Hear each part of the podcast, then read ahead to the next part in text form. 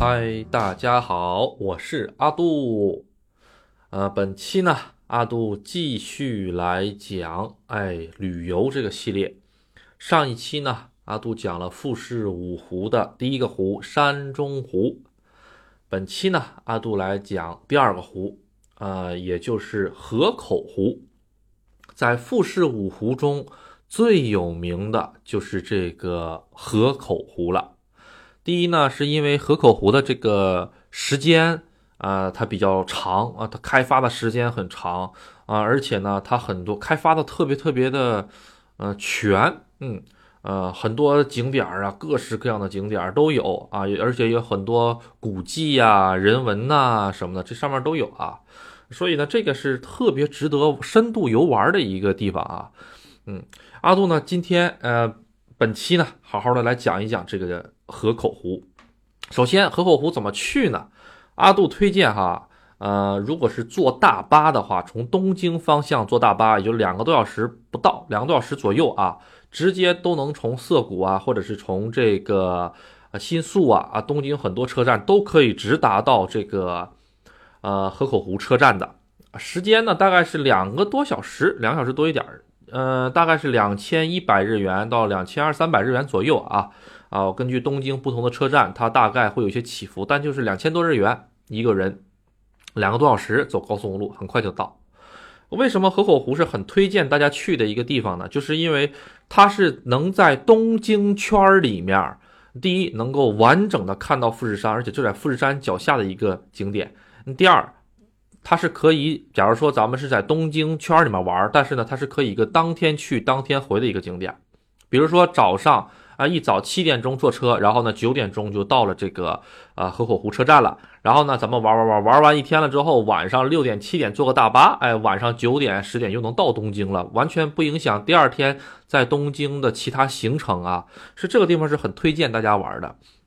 这个是火，这个是汽车啊，高速大巴。那坐电车呢？电车的话呢，就只能是坐到大月站啊，大大小的大，哎，月亮的月，说到大月站，然后呢，再从大月站专门改一个专门是到河口湖的一班这个火车啊，也就是电车啊。其实个人觉得哈，不适合坐这个电车，因为电车咱说句实在的，不不如这个公交，不是公交车，不如这个高速大巴这么方便，因为高速大巴是直达的嘛。特别的方便，你坐这个火车的话，也就是电车，你还得转来转去的，太麻烦了啊！阿杜不大推荐。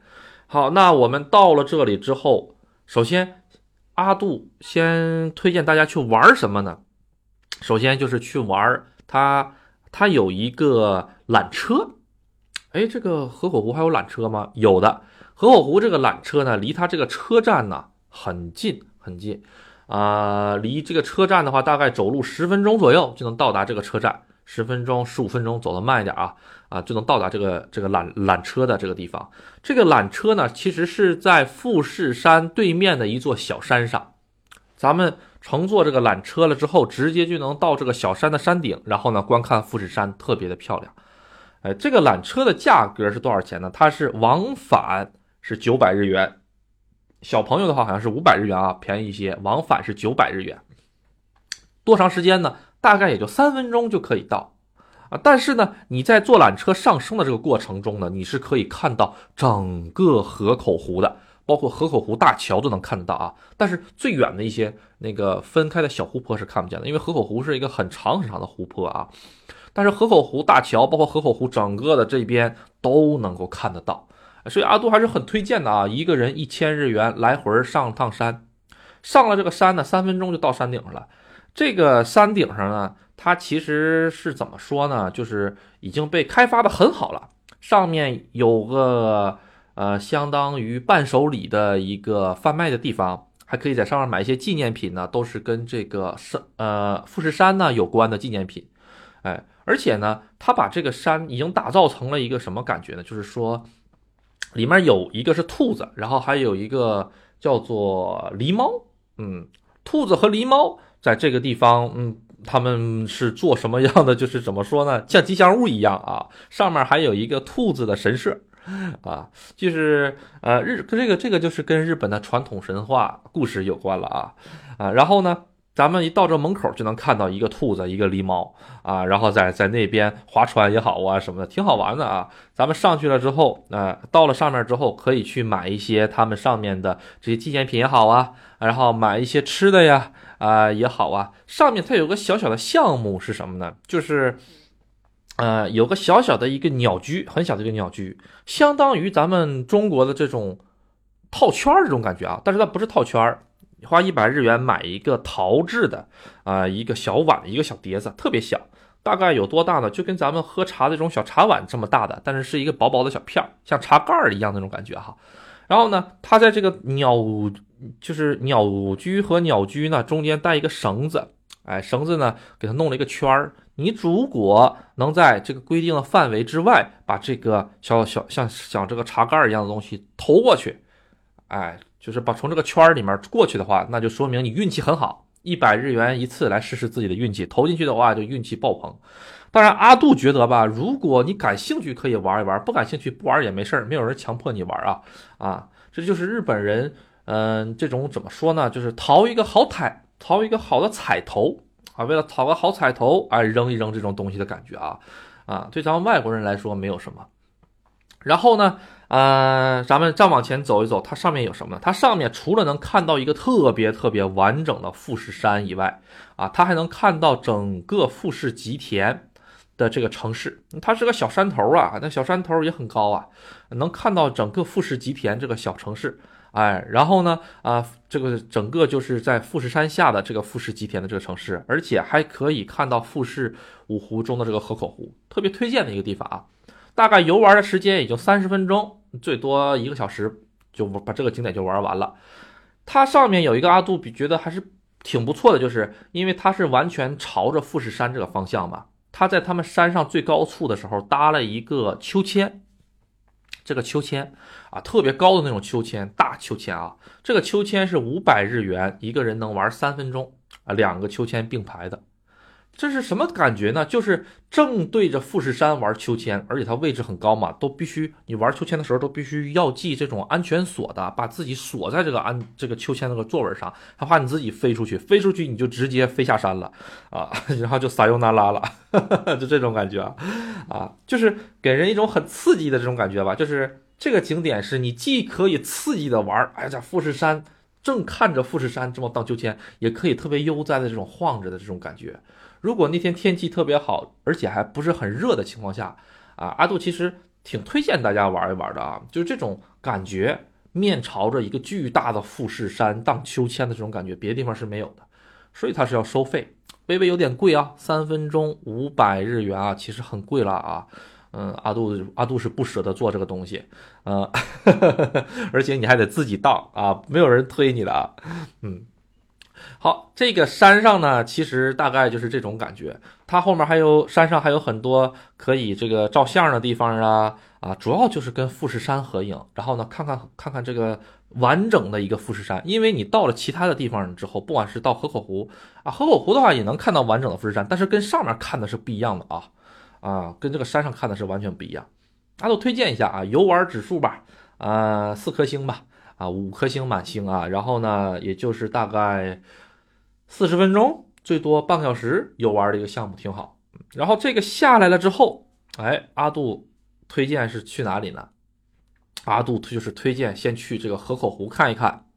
为什么呢？因为你得考虑到一点，就是它有这个上午和下午的问题。如果是上午去的话，哈，阿杜推荐去这个早，就是早一点去河口湖。因为在湖边能看到的这个富士山呢，它上午的阳光呢，它比较柔和一些啊，不如中午和下午那么的刺激啊，也就是阳光那么的许那么的耀眼吧。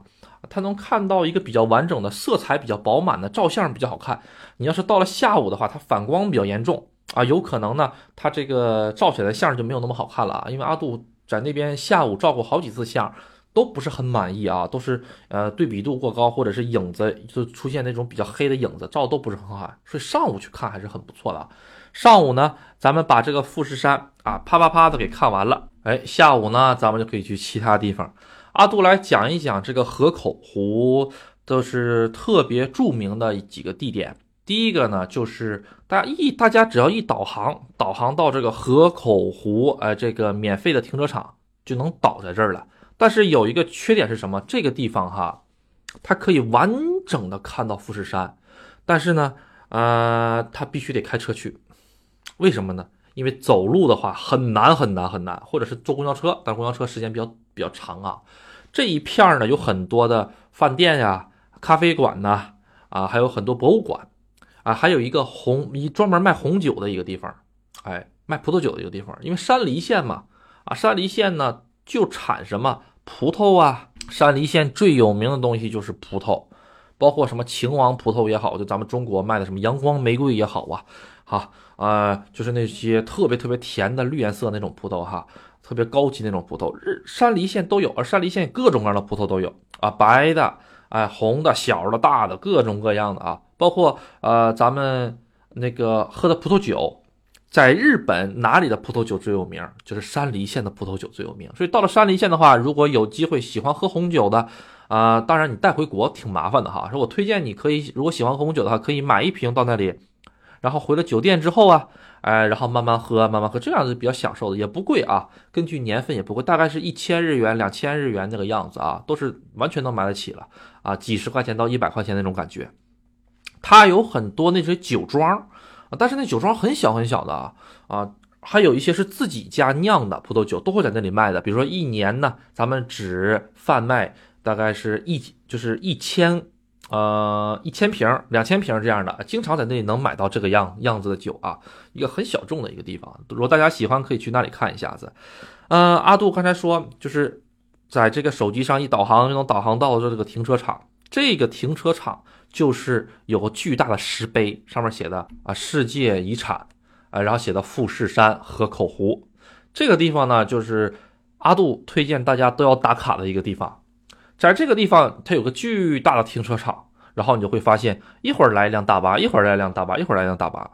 在疫情之前，阿杜去那边的时候，经常会碰到各种各样的这个旅游团儿，哎。有的时候说泰语，有的时候呢听着像越南语，有的时候呢就是中文，各种各样的旅游团。然后呢那边呢它还会有一个特别大的一个呃算是伴手礼的房间啊，就是卖伴手礼的店，特别大。它那个里面不可以不光可以卖伴手礼，还有冰淇淋呐，这小吃啊都可以。而且它外面还有一个可以面向富士山的一个小花园儿那小花园呢都是很矮的那些植物，然后可以呢。啊，有一些凳子呀也好啊，长椅也好，可以一边坐着一边吃冰淇淋，一边欣赏的花，一边看着富士山。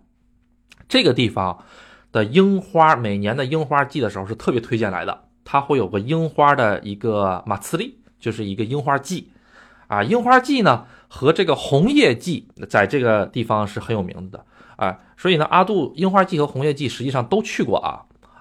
但是呢，呃，阿杜给阿杜的感觉啊，所谓的樱花季和红叶季，就是 怎么说呢？呃，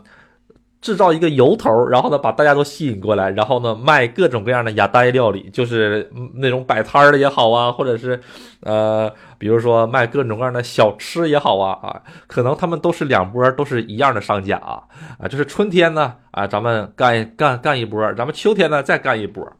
这个樱花季的这个樱花的这个大道就在富士山底下看樱花，准确的说呢，它不是在富士山底下，它是在富士山前面的河口湖边上，它有一大排的樱花，哎，然后呢，咱们拍照的时候呢，就是可以把樱花的那个枝子，哎哎拽下来一点点啊，我的我说的不是掰下来啊，就是勾下来一点点带到镜头中，然后呢，前面有湖水，后面有富士山，特别漂亮。啊，这种照片阿杜也照了很多啊。哎，可以，嗯，试一下这个这个地方还是很不错的啊，照相。然后呢，这个咱们直接说完，既然都说到樱花季了，咱就把这个秋天的这个呃红叶长廊啊，这个枫叶季也说一下吧。枫叶季就在樱花季的后面，哎，枫叶它呢是在河边的，就是整个这条这个怎么跟大家讲呢？这个河口湖它是一个湖嘛。它这个湖呢，其实是有很多小的这个小河，是最终汇聚流到了这个呃河口湖里面的。那咱们只要看哪个地方是出河口，那你就往这出河口往上走，你就会发现这个河堤的两岸全部都是枫树，特别特别大的枫树。它的这个地方哈，其实这个河哈里面的水基本上等于没有啊，基本等于没有。这河其实一点都不都不大，这河也就是个七八米、五六米的这种感觉啊啊！但是树两边树长特别高，它整个的这个枫叶长廊的长度也就是大概两百米、三百米那种程度啊。前面回头有个小桥，这个小桥一撞过去之后啊，然后呢就是从另一边从对面的河堤岸就走回来了。哎，它这个地方呢，不在这个河口湖的河边，它是一个一个自己的小河，离得稍微有点远，走路的话十分钟左右，啊，十分钟左右，不在河口湖的旁边啊，啊，富士山也看不到啊，但是它这个地方呢，就是枫叶特别的漂亮，特别有名的一个地方。阿杜记得哈，当时当时是疫情的时候，阿杜去过一次，啊。当时人特别特别多，停车费都很高啊，停一次车要一千日元呢。把车停到了之后呢，进去进去了之后呢，啊，还要还需要签名啊？为什么呢？因为当时正好是因为疫情的缘故嘛，啊，万一传染了怎么着的，还要找人，挺麻烦的，还需要签名，留个电话号码才能进去。进去了之后，乌泱泱的一排人呐，哎呀，然后呢，大概就呃开放了一百米左右的一个长廊。咱们就围着一百米的长廊转一圈了之后，就是就是从这个河堤岸的左面转了一圈，看完了之后，然后中间有小桥，从小桥那两块就能拍到整个河在我的面前，然后河的两边是巨大的枫叶树，通红通红的，不光是红颜色，有的时候还会有是有还会有一点点的这个黄色也好啊，哎灰色也好啊，也不是灰色吧，就是枯，就是叶子枯掉了之后的那种深黄色。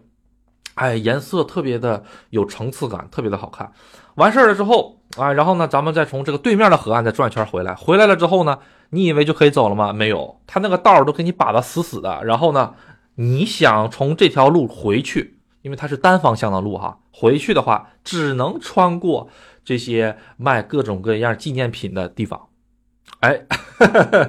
哎，只能穿过这种，其实就跟中国的旅游景点也是一样嘛，是吧？咱们上什么方特也好啊，啊，去玩什么的也好啊，不都是你想出去的时候，你必须要路过我们的旅游旅游的纪念品店嘛？一样的，就路过路过路过了之后，好不容易走出来了，我想，哎，终于能回去了哈。然后呢，你就走到了另一个，呃，必须经过的地方，就是小吃街、小吃街。哎，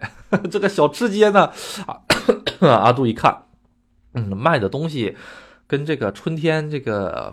呃樱花季卖的东西基本上是一致的。啊，没有什么区别，估计都是一样的人，啊，卖的东西都是一样的啊，啊，这个日本的这些呃，说是什么庙会呀，什么马刺利呀，也叫是什么，就是庙会的这种感觉吧，啊，他们都卖什么呢？第一个就是卖这个 yakisoba 炒面，炒面呢，在整个日本来说吧，最有名的炒面就是叫做富基诺米亚 soba，富士宫炒面。啊，哎，恰巧不巧，富士宫就在富士山的旁边，只不过是在静冈县这一侧。哎，呃，它的那个炒面的精髓是什么呢？就是它用这个油脂了炒，别人家的炒面都是用新鲜的肉质，它是用这个油脂了。啊，不知道大家知不知道这个油脂了哈？就是把这个油啊，就是猪身上的一种大油啊，肥肉的部分炸完了之后啊，炸的酥酥的、脆脆的。哎，把油都给扣扣掉了，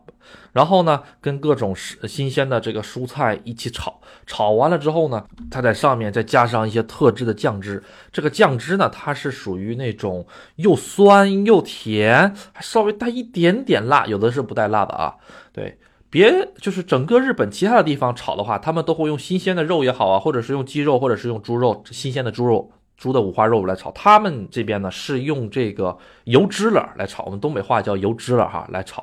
啊，所以特别的香。阿杜也特别喜欢在这个超市里面买完油脂了之后，自己回家买的炒炒着吃，特别特别的香啊。有机会的话呢，啊，这个阿杜推荐大家来尝一尝啊，嗯，然后呢，咱们吃完了这个东西了之后呢，还有什么呢？就是这个铁板鱿鱼，日式的铁板鱿鱼啊。哎，咱们中国的铁板鱿鱼呢，其实主要是撒的料很多嘛，是不是啊？什么呃紫盐呐、芝麻呀、辣椒啊，撒各种各样的叶那个料，然后呢重口味一些或者味道比较浓厚一些，刷一些酱汁。日本哈，它因为是临海嘛，它这个鱿鱼铁板鱿鱼跟咱们这边不一样，他们基本上是会烤一整只鱿鱼，然后呢，这个鱿鱼的新鲜度特别的高，所以呢，他们不会说不会撒那些芝那个什么纸盐也好啊，说是什么芝麻也好，也不会撒什么辣椒面，跟中国不一样，他们很少吃纸盐、芝麻、辣辣椒面这种东西，他会刷一个像酱油做成的，就酱油色的一种嗯汁。然后刷在上面烤一烤，然后在铁板轻轻压一下子，然后啪啪啪啪啪给你切成一个圈一个圈一个圈一个圈然后呢就放到个盘子里，拿筷子吃。不光能吃到这个鱿鱼的鲜甜的味道哈，还能吃到这个酱汁微微咸，呃，就是跟咱们中国的铁板鱿鱼的味道是完全不一样的啊。这个阿杜还是比较推荐。然后吃完这个之后呢，就是呃例行的烤玉米啊，咱们中国也有，但是呢，他们也不是撒这些面面，他们都是刷这些酱汁。哎，然后呢，还有就是各种大福啦，草莓大福啦，然后有的呢，还有就是炸薯条，哎，汉堡啊，还有一些烤的一些鱼啊啊，各种各样的小吃，基本上就是这种东西啊啊，嗯，总体来说的话呢，如果是第一次去日本，或者是很少在日本品尝这种乌台料理的话，哎，吃一吃还是蛮新鲜的啊。但是如果经常来日本，经常吃乌台料理，其实全日本的乌台料理长得基本都差不多。多吃几次就会发现了啊，也就那些东西，啊，但是作为咱们外国人呢，去体验一下还是很好的啊。咱们继续扯回来啊，这个河口湖的这个枫叶长廊啊，秋天玩了和这个春天去看樱花的这个地方，它这个樱花呢是整个围着这个湖的，我想一下啊，它是围着湖的北岸。啊，围着湖的北岸，大概也就也有一公里左右的一个樱花的一个长廊，特别推荐。哎，然后呢，这是长廊玩完了，咱们玩完了这儿了之后呢，咱们再看一下子河口湖。实际上标志性的景点，第一，先来拍照看看富士山，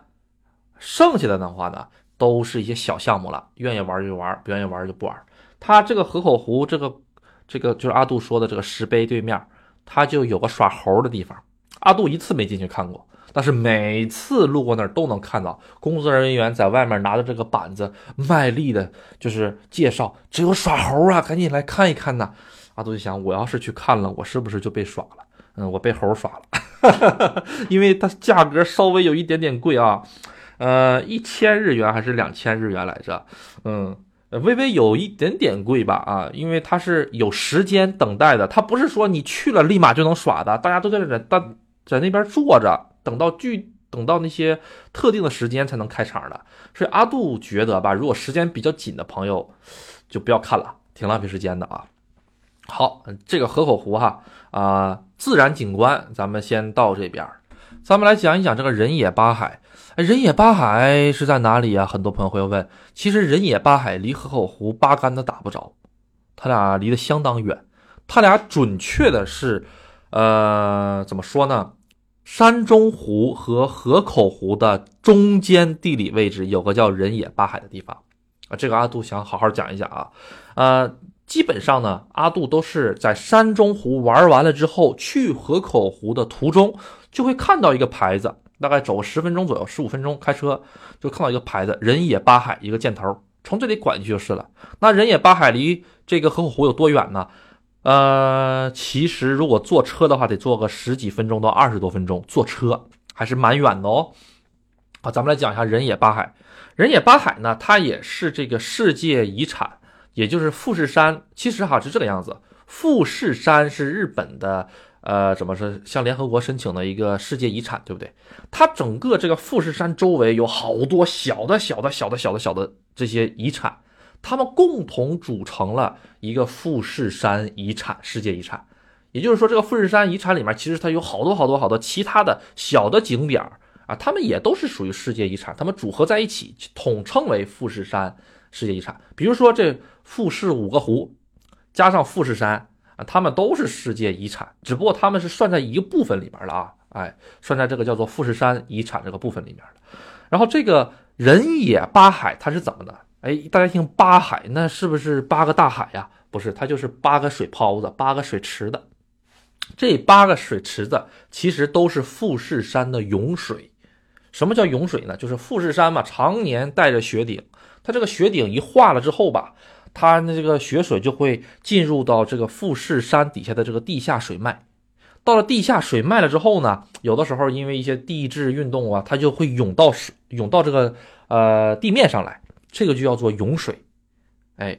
然后呢，它其实全部都是由由这个富士山上的这个雪水来的，包括咱们刚才说的这个富士五湖，这富士五湖实际上也都是跟整个富士山的这个地下水呀，包括整个的这个雪水都是有关系的啊。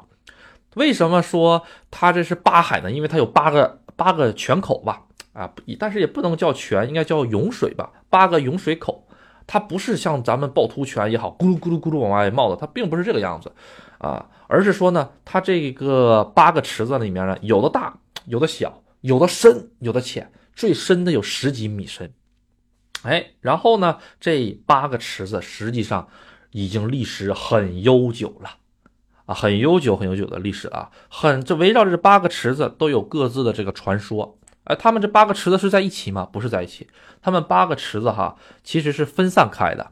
啊，但是呢，其中有个三个、四个、五个是在一堆儿的啊，也就是走路就能走到的啊，剩下的呢，可能要走路十分钟啊，走路五分钟啊，这种距离的感觉啊，哎，然后呢，其实还有的池子之间是相互连通的，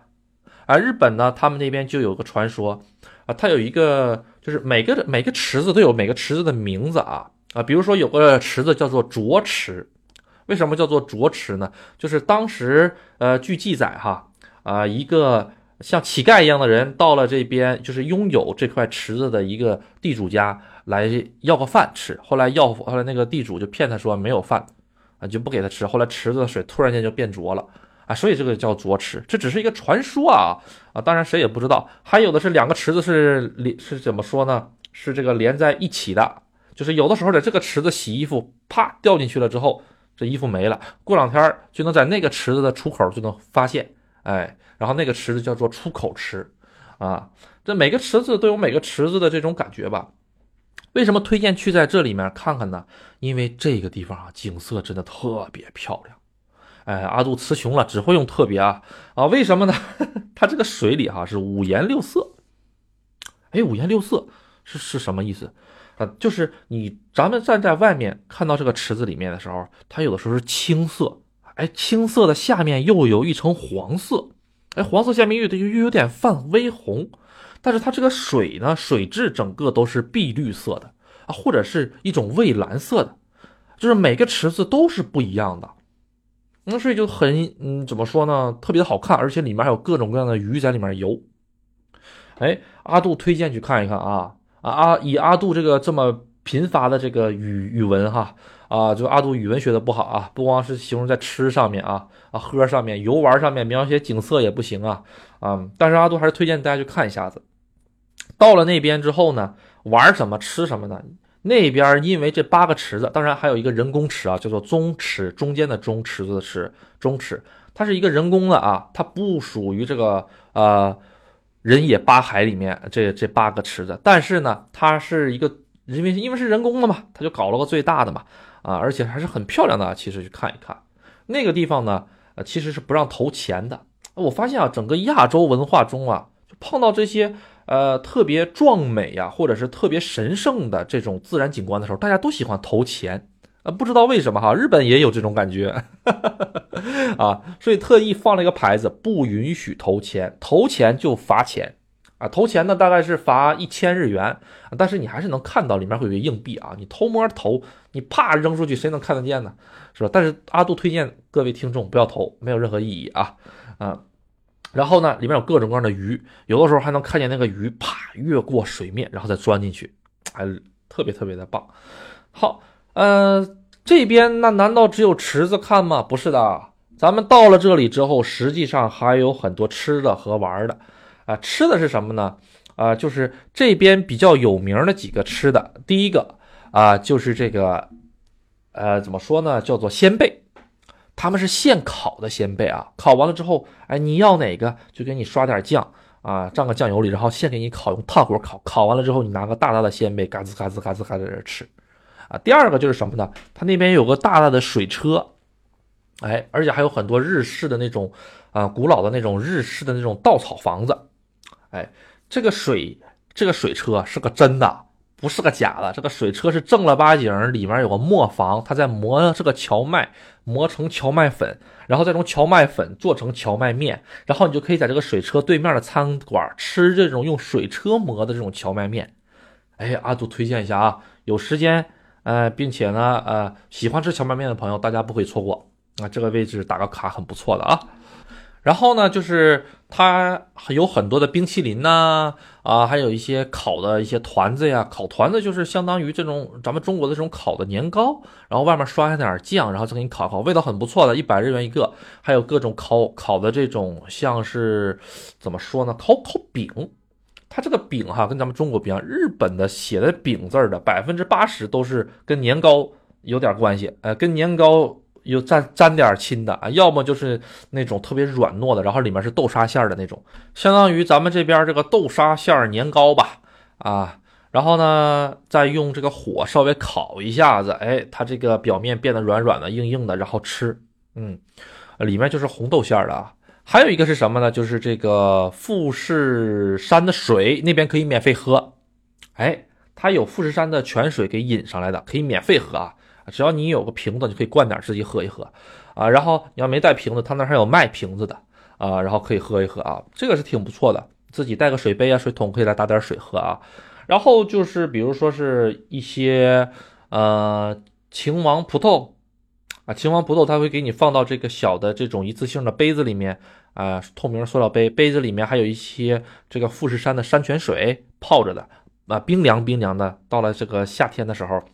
啊，一个冰凉冰凉的小葡萄吃到嘴里，哎呀，又甜又酸，哎呀，而且呢，日本的这种葡萄吧，它最大的一个就是它有葡萄味儿，嗯，跟咱们国内的葡萄微微有一点点不一样，嗯，咱们现在包括吃西瓜也好啊，吃什么东西也好，就是没有小时候吃的那种味道了哈，啊，就是一种土腥味儿或者水味儿特别浓，但是他们那边吃的话，你能真真正吃到这种葡萄味儿，而且山梨县就产葡萄。山梨县产水果特别有名的啊，好，呃，还有一个就是烤鱼啊，阿杜在之前的节目中也说过，就是他烤的是一种河里面的鱼，呃，在日本的烤鱼呢，就是拿个棍儿穿进去，然后烤着吃，他们呢很少刷酱，就直接撒上盐烤，然后吃这种鱼的本身的味道，这个阿杜很推荐，嗯，特别的香，那个皮啊特别的脆，烤的稍微有一点点焦。一咬下去，嘎吱一口，里面的鱼肉啊，特别的新鲜，特别的嫩，一点腥气都没有啊啊！然后那个骨头呢，还有点点怎么说呢？骨头稍微有一点点软，都可以用牙咬掉的那种感觉。这个呢，不光咱们这边有啊，就是咱们这个富士的这个人野八海这边有啊，还有一个就是富士河口湖那边的这个马刺利。哎，一到了春天的樱花季和秋天的这个红叶季，那儿也有卖的，啊，这个呢，烤鱼基本上在日本各个地方都有卖的，算是一种比较传统的料理了。这种传统料理其实叫做炉端烧。既然讲到炉端烧了，阿杜就讲一下子，啊，有机会的话，到这个富士吉田市去尝一尝炉端烧。很多朋友可能不知道，这个富士吉田市又是哪儿？阿杜，你说的我都绕晕了。什么河口湖、山中湖，然后又出了个富士吉田，哎，又有个人野八海，这是哪儿跟哪儿啊？阿杜给大家好好的捋一捋啊。从我们玉电厂方向，沿着幺三八国道，咱们上到了山梨县的第一站，就是山中湖。山中湖继续沿着幺三八国道往富士吉田方向前进。然后呢，中途就会碰到这个叫做呃人野八海的地方。人野八海玩完了之后，继续往富士吉田去。富士吉田为什么呃要说它呢？因为富士吉田其实就是河口湖旁边的一座城市。咱们到了富士吉田之后，穿过富士吉田市中心，就能够到达河口湖。他们是这么一个关系啊。所以咱们在河口湖玩完了之后，最后的吃啊、喝啊、住啊，啊，包括住啊，阿杜还没讲到住，都要回到这个富士吉田来住。那富士吉田，也就是河口湖旁边这个城市，它有什么玩的呢？富士吉乐园啊，啊，就是坐那个过山车都能把这个颈椎给坐坏的那个地方啊，然后那个鬼屋是真真正正一个废旧医院改的那个鬼屋啊，人家说是真有点东西哈啊，就是那儿啊，很有名的一个地方，喜欢刺激的小伙伴肯定知道富士吉田嘛的那个富士吉乐园，在富士山底下坐哇过山车，就是那个地儿，它旁边还有河口湖，哎，只不过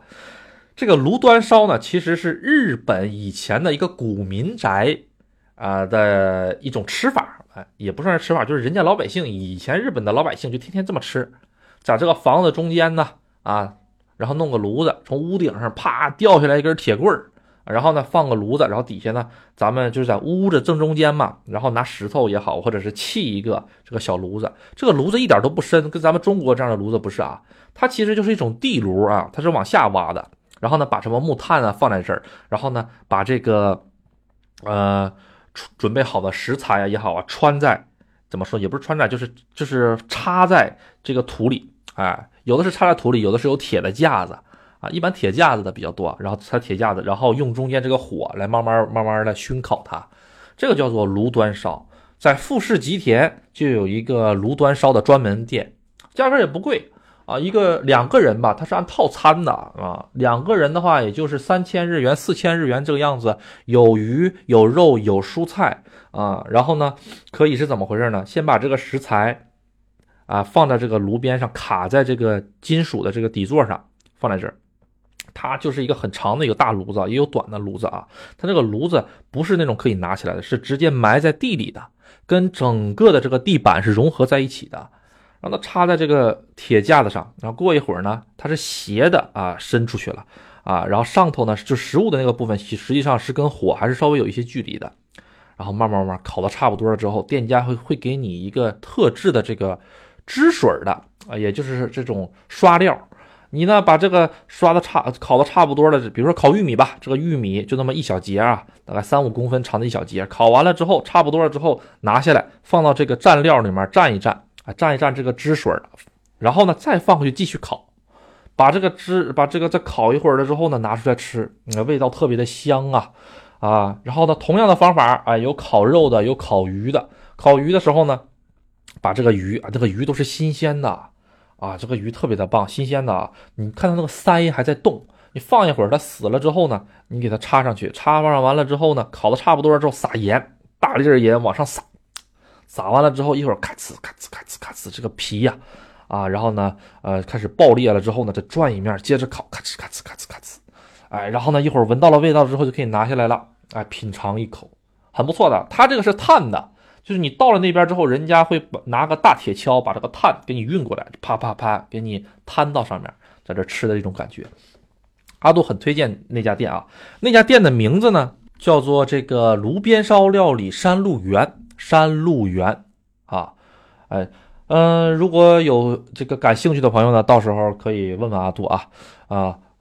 阿杜其实就是这么感觉的。如果咱们有时间的话，一定要去品尝一下这个特色的料理，什么牛排、烤肉，这玩意儿哪儿都能吃，但是这个东西哈，真的很少见，很少见啊啊！而且呢，他当时的这个房子也是一个古民宅啊，就是一个很老的一个房子了啊。然后上面有很多老的物件儿啊，所以阿杜还是整个的这个环境啊、氛围啊都是很不错的。嗯，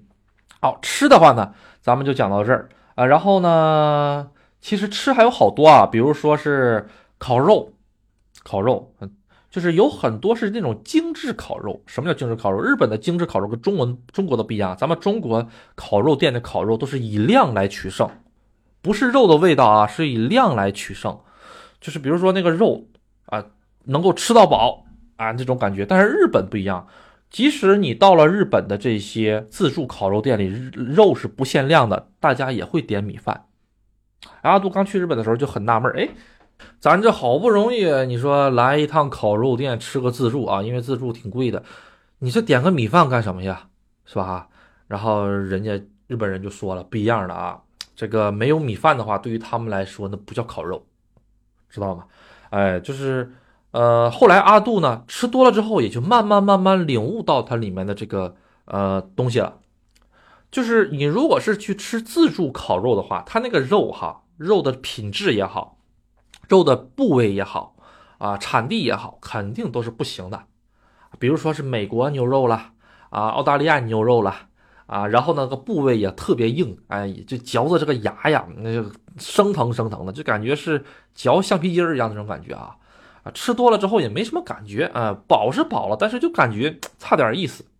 但是呢，当你用同样的价格去吃一个。这种定时，什么叫定时呢？就是人家这几片肉、几个菜都给你定的好好的了，然后还有米饭，还有汤，啪，同样的价格啊，比如说花三千日元，咱去吃个这个自自自助烤肉，三千多日元吧，也就自助烤肉。晚上的话可能将近四千啊。但是你要是四千日元，两个人去这种精品烤肉店，呃，一个人四千，两个人八千的话啊，就是一万不到一万日元的话，你能吃到什么？你能吃到这个。日本正宗的和牛啊，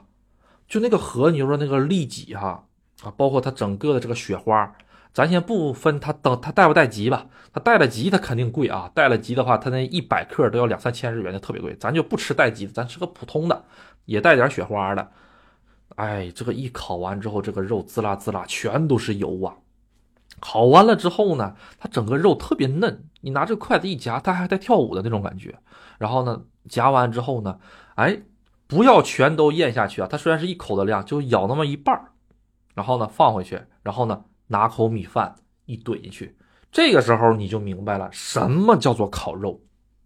不是说满嘴都是肉，那叫烤肉。你烤肉这种精品的烤肉，蘸蘸上一点点的这个，就是怎么说呢？蘸酱料啊也好，日本的蘸酱料不是咱们中国的这种什么粉呐、什么辣椒面啊、什么孜然面没有的。他们要么就是盐和胡椒啊，要么呢就是他们自己制造的这种蘸料蘸的这种酱，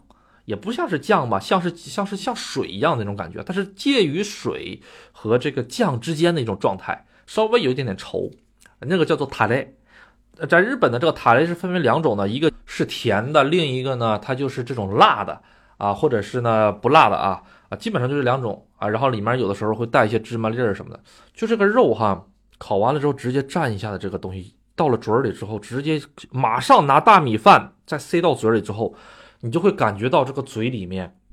哎呀，这一口一下子咬到了肉的，然后啪爆开了那个汁水，那个浓厚的那个香味儿啊，那种肉香味儿满嘴都是。然后突然间呢，哎，这个舌头一搅拌，哎，大米饭又来了啊，这个大米饭又软又糯，还带一些大米的清香。哇，你这个石头，你不是你这个舌头哈，就是在这两方的攻势下不停的转换。因为你如果一直吃肉的话，而且是油分比较大的肉的话，脂肪比较多的话，会马上的腻。但是呢，你要是就上大米饭了之后，你就会感觉到，哇，就是一会儿咱们在天堂，哇，马上咱们就要下地狱的时候，突然间大米饭把你救了回来，哎呀，马上把你这个就是这种腻的感觉给你压制住了，然后呢。大米饭的清香来了，然后过一会儿又这个肉的味道又占领了上风，然后一会儿大米饭又帮你压制住了这个腻的味道，就不停在这种感觉中切换，啊，特别的好吃，特别的好吃，跟咱们单纯的这种吃肉啊哇哇炫是不一样的感觉，啊，所以大家如果以后到日本有机会的话，去吃一些精品烤肉，价格稍微贵一些，量稍微小一些啊，但是绝对物超所值，难忘。就吃完这种烤肉的时候是难忘。我还想再来体验一下这种交错的感觉，但是吃完那个呃自助烤肉之后，哎呀下把不来了，撑的要死，这个本儿还没回来，会有这种感觉，呃，所以吧，他俩是完全两个不一样的体验啊，但是花的钱呢，实际上是一样的，花钱差不了多少啊，在日本。好，呃，烤肉的话呢，大家我推荐就是吃这个横膈膜，呃，牛的横膈膜叫哈拉米。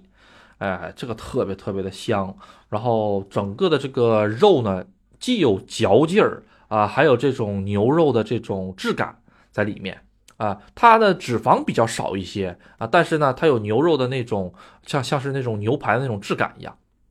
哎，说到牛排了，阿杜继续讲一下的，在日本吃牛排的话，全熟的人家不一定会给你做，因为全熟的牛排做下来了之后，那就是一个鞋垫儿那种感觉，特别硬。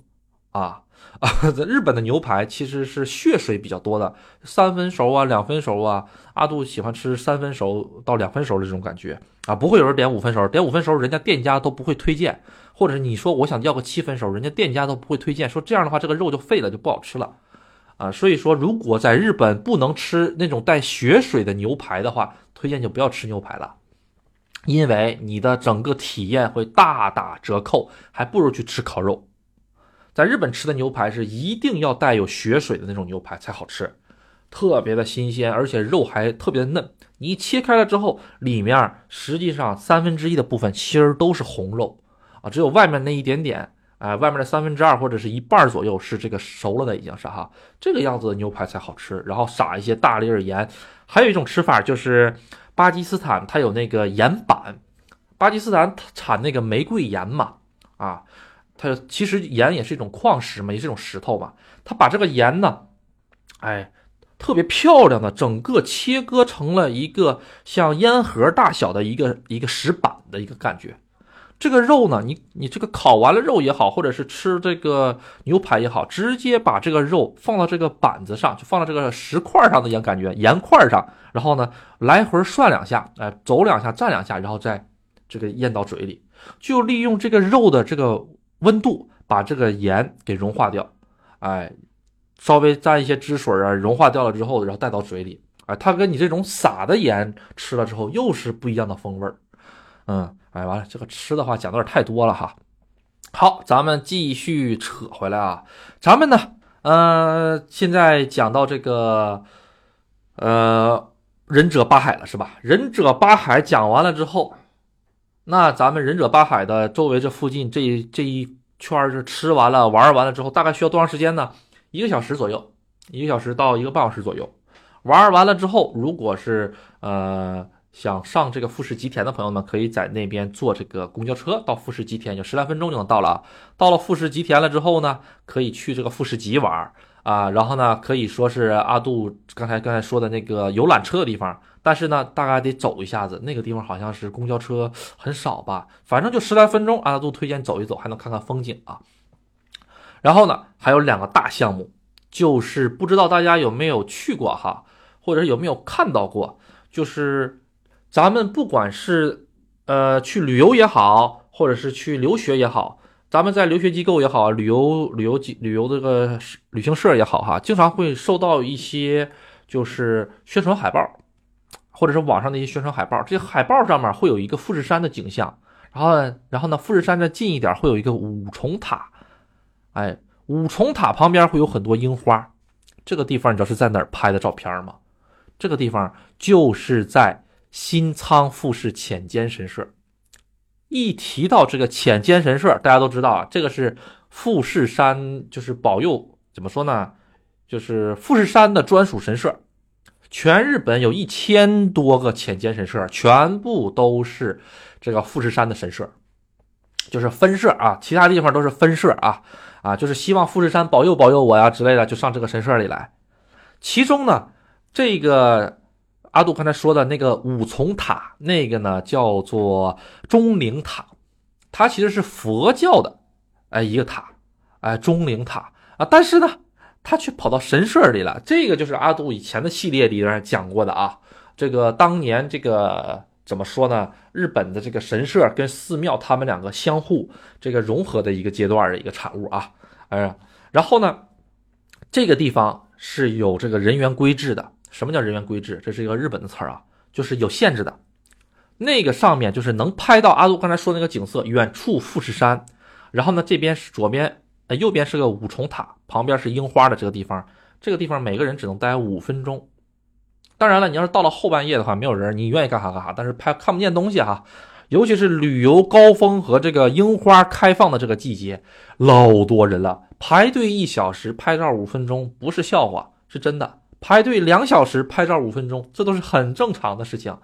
所以大家如果想拍这个景色，的时候一定要做好心理准备，一定要看一下自己的这个规划。它整个是一个要往上登的一个神社，这个神社一共是三百九十八节的台阶才能登到这个，就是阿杜刚才说的这个神社上面哈。神社的里面就是一个五重塔，但是咱们如果想拍到这个的话呢，不是在五重塔底下拍，而是在五重塔后面这个山上拍，这个样子的话就能把五重塔的这个塔尖儿放到里面啊。它是在一个高的地方拍。整个的这个步道啊，它是呃一到了人多的时候，全都是人排队，全都是人啊。这个地方呢是一个很不错的地方啊，呃，不光是阿杜推荐吧，推荐还是上午来，上午来为什么呢？第一是景色好，第二是不是很热啊？第三个就是什么呢？它不会耽误下午的行程啊，因为你要是我下午来的话呢，也可以晚上来看整个的风景，又是一个别有一个风味儿，因为。这个天开始黑，但是还没有黑透的时候的富士山其实是蛮漂亮的。然后在五再加上五重塔的这个灯光和底下的这个樱花，樱花底下都樱花树下面都是有都是有这个灯光的嘛，灯光照景的嘛，这个又是另一方，就是另一种景色吧。最关键的是什么？如果你是四月左右来的，这个樱花开始散的时候，开始飘樱花雨的时候来的，那简直了。这个美景啊，一辈子看这一次也就够了。在晚上的时候，哎，这个樱花呢飘落的这个像雨一样，哗啦哗啦哗啦哗啦哗啦哗啦往下飘落。远处的富士山呢，啊，还没有完全黑之前呢，是一种，嗯，怎么说呢，晶莹剔透的那种感觉，啊，它跟这个天，跟这个夜色是有一个明显的一个线，啊，能看出来一个亮光的一条线。然后周围的这个五重塔，包括底下的照景的灯呢，再一投射上来，这个景色特别的美。最关键的是什么？你再往上看一看，还能看到一些星星，哎，星星开始亮了，哎，而且是在樱花飘散的这个季节，呃，很很推荐啊。但是有一个缺点就是你得考虑一下下山的时间。其实这个山也不高啊，啊，很矮很矮，只不过排队的人比较多。好，这个就是新仓。新旧的新仓库的仓，新仓富士浅间神社，在整个这个富士吉田市有两个，第二个就是这个富士浅间神社的本社。咱们刚才说的这个新仓富士浅间神社，就是因为有五重塔，这个钟灵塔能看到富士山和樱花，很有名的一个地方嘛，就整个代表了日本的一个感觉啊，樱花、寺庙，还有这个富士山，所以很多的海报。全世界很多的海报都是以这个地方为主的，但是呢，啊，其实这个浅间神社的本社不是这儿，是在离它大概有五公里左右的一个地方。那个浅间神社，这个是本社啊，这个叫北口，啊，这个叫北口本宫的浅间神社，富士浅间神社，这个地方就跟上面那个地方完全不一样。上面那个地方你可以说是一种治愈的感觉，但是这个呢特别威严的一种感觉，就是你一到那边，你就能感觉到。啊，就是神社是个特别神圣的地方，旁边那两旁边的那个杉树，千年以上、百年以上的杉树比比皆是，旁边那些石灯几百年的比比皆是，一条特别长的一个回廊，一个走廊，啊，两边全部坐落着很高的这些杉树，杉树的下面呢，全部都是整整齐齐的排着的石灯，然后一直往前走就能看到。这个浅间神社的本社，可以去那里参拜一下，哎，然后抽个签儿啊什么的，都是很不错的啊。这两个神社，其实阿杜推荐都打一下卡，为什么呢？第一点，他们两个离得不远，五公里，但是五公里吧，又是一个特别微妙的距离，就是说，我想坐公交车直接去他们两个呢，其实有点难啊，有点难，而且日本公交车也不是说十分钟、五分钟一班的这样的啊，有点难。呃，所以说如果有包车的，能包车的话，这两个神社还是可以走一走的啊。如果包不了车的话呢，单纯依靠这个交通工具的话，就需要想一想了啊，需要抉择一下了啊。但是北口的这个浅间神社呢，基本不用什么排队。哎，对，好，咱们呢讲到了这里，阿杜想一想还有什么其他的没有讲啊？其实整个河口湖，呃，行程可以分为两大块儿。第一块是富士吉田的室内的游行项目，第二个就是湖边的游玩项目，你可以这么理解啊，啊，第一个就是啊湖湖湖边的游玩项目，阿杜就不说了啊啊，经常去的那几个地点啊啊湖边啊啊，然后能看到一个完整的富士山啊，然后还能旁边还有富士山的这个河口湖大桥，如果在这个天气好的情况下，还可以在湖中看见倒影，想起来了。这个湖里面有个船，大家可以坐一下这个游船啊，去体验一下啊。这个船的坐船的这个地方，离阿杜刚才说坐缆车那地方很近很近很近啊。然后大家可以坐一下那个船，它那个船呢，其实是一个仿古的船，就是日本古代那种水水上的那种战舰那种感觉啊，说是战舰，其实挺小的啊啊，可以去坐一坐试一试啊，嗯，然后呢，呃，咱们再回到了市里面这边，市里面这边呢，一个是富士极乐园啊，第二个呢就是两个神社可以去看一下子，然后呢再走一走，往回走一走，就是到这个阿杜说的这个呃叫什么来着？人野八海，对，人野八海，好。玩的东西大概也就这个样子了啊，还有就是那个各种美术馆，这边有各种各样的美术馆。如果大家感兴趣的话呢，可以搜一下湖边有很多美术馆。但是阿杜推荐哈，如果是真的是想是一口气把这些项目全部玩完的话，其实交通工具的话选择是一个呃很重要的一个东西，因为你如果只是想单纯通过这些公共交通工具刨出去出租车之外，你需要有一个规划。比如说这两个神社，你只能选一个，啊，然后吃饭的地方也要选择规划，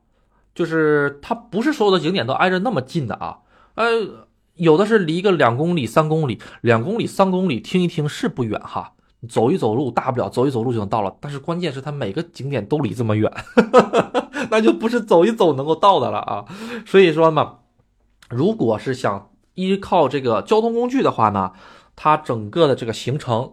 可能就是做不到阿杜刚才说的这么完整了，但是可以换一种方式啊，啊，好，阿杜讲一下子这个河口湖的住宿。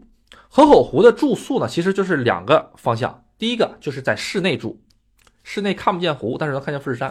第二个呢，就是在这个湖边住，湖边呢是既能有温泉泡啊，很多温泉酒店的，既能有温泉泡，哎，咱们呢还能上这个呃湖边晚上呢看一看这个富士山，咱才能品尝一些好的料理。这是完全两个两种线路，两种方式。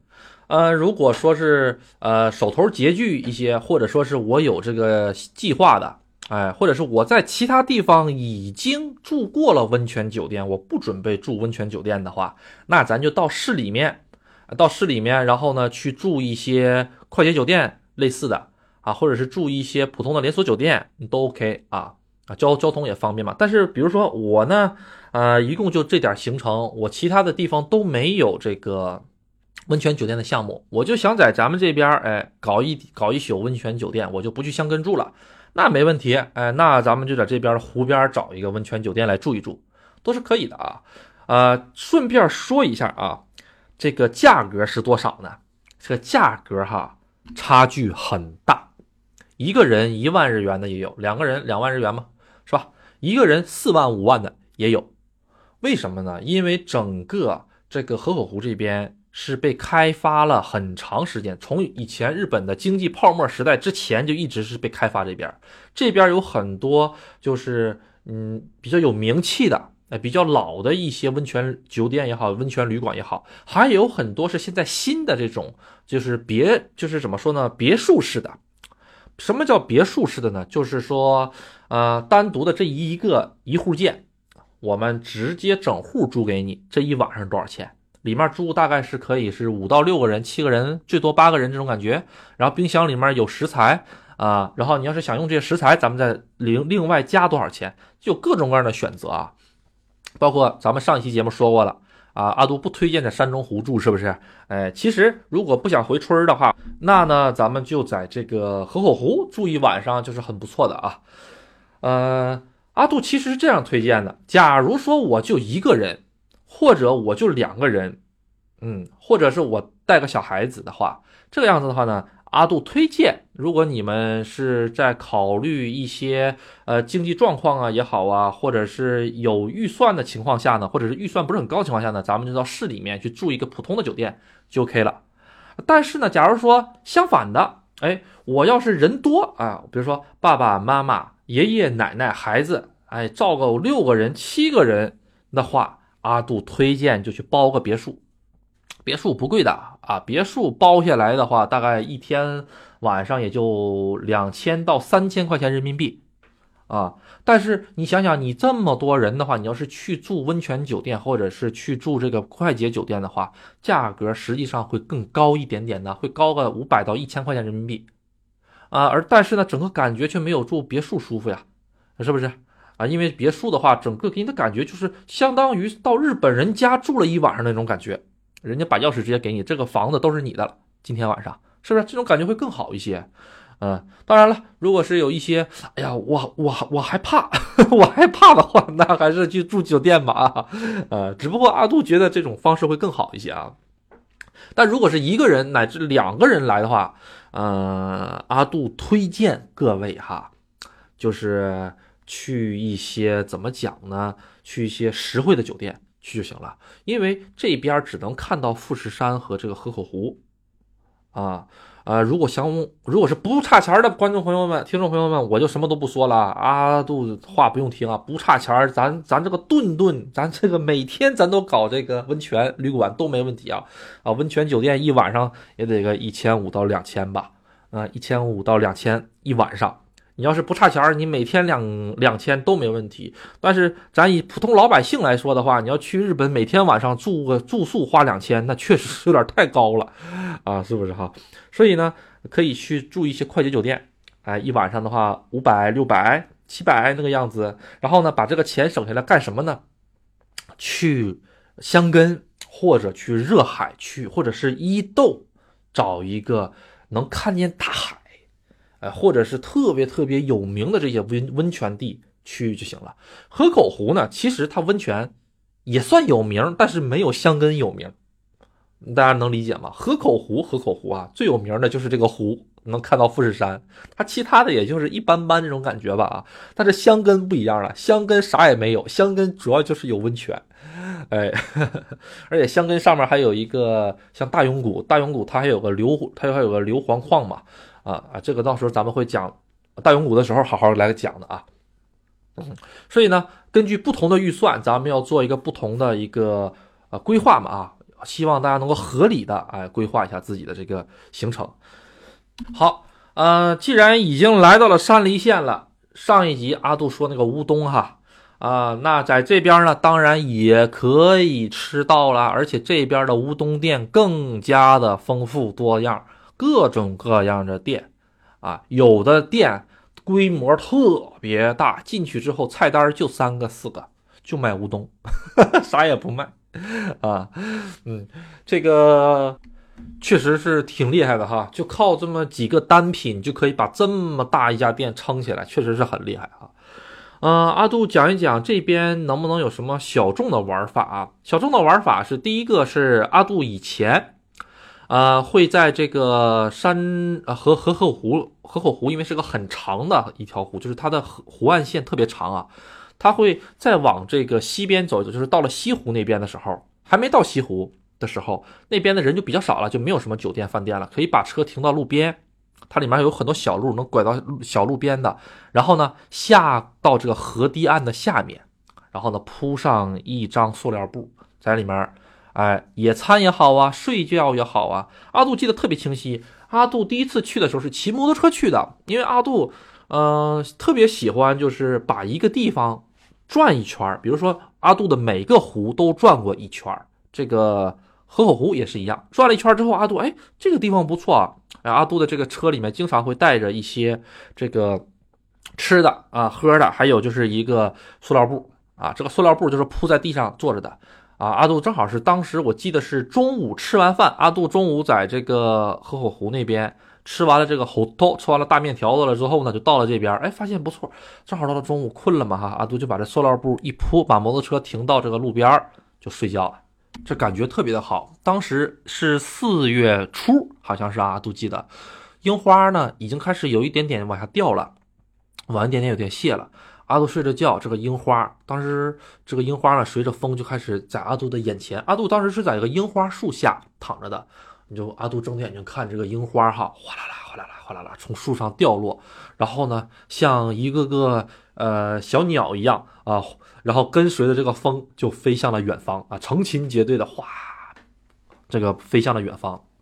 然后呢，这个头啊稍微一抬起来，前面就是个富士山，影子呢倒映在了整个这个湖中间。湖中间里面也是波光粼粼呐，偶尔能看到几个小鸭子从里面飞过去啊，或者掉到小鸭子里面。这个湖里面有人钓鱼的，啊，特别小的这个船钓鱼的啊，这个嘛，如果有时间可以玩一玩啊。呃，其实像咱们这种旅游的话，并不大推荐在这个地方钓鱼啊，很浪费时间，一下午就没了。啊呃，当然了，呃，如果说是有长期的签证，或者是能在这边待很长时间的话，还是可好，挺好的，一个挺净化心灵的一个感觉啊。呃，经常会被人家拍到这个自己的照片里面，就是你要是上那边钓鱼的话，其实就是别人的背景墙了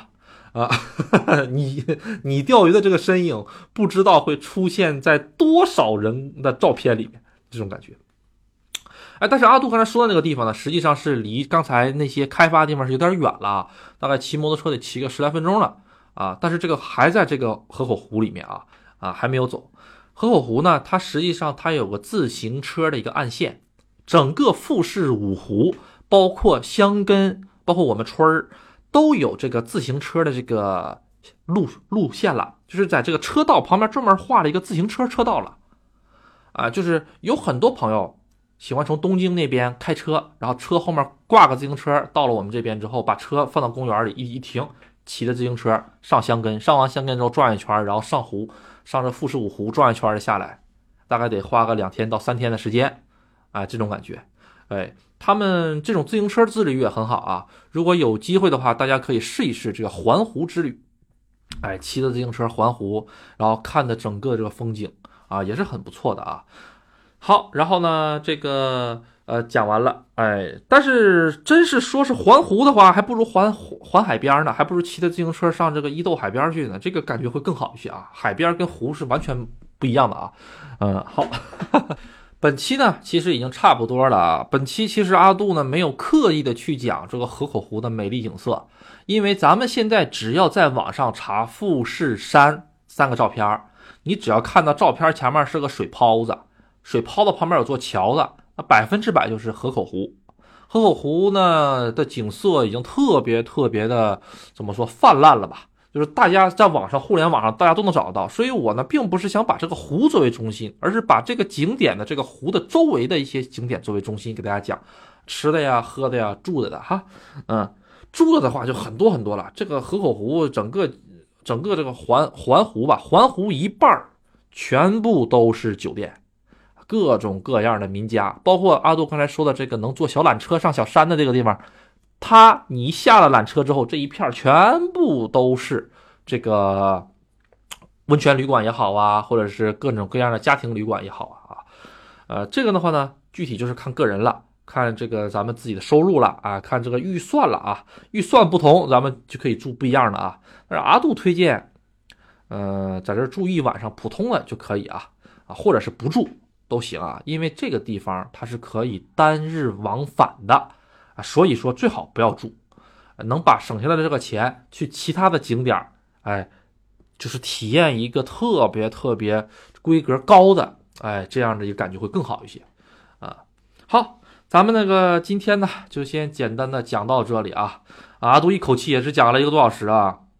所以呢，有一些东西，哎，如果忘记的话呢，我可能会在直播的或者是其他的节目呢。给大家再补充，好的，那本期呢就先到这里，谢谢大家的支持，拜拜。